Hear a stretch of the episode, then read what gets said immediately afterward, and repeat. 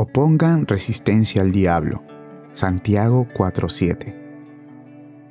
Todo creyente debe esperar que Satanás lo visite. Es nuestro adversario. Siempre está buscando una oportunidad para herirnos. Primero nos tienta a pecar y luego nos acusa de haber pecado. Él transgiversa todo.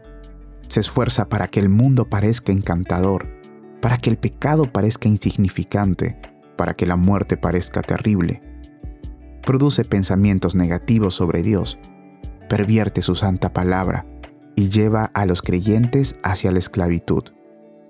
Sus flechas incendiarias son terribles. Con frecuencia lanza a nuestra mente los pensamientos más blasfemos, horribles y antinaturales. Y luego nos carga con la responsabilidad y aflige nuestra alma por causa de esos pensamientos pero estamos llamados a resistirlo con firmeza en la fe, creyendo lo que Dios es para nosotros, lo que Cristo ha hecho por nosotros, lo que ha prometido darnos y creyendo que muy pronto Dios lo aplastará bajo nuestros pies. El triunfo de este maligno es breve, porque lo venceremos por la sangre del Cordero y la palabra que proclamamos.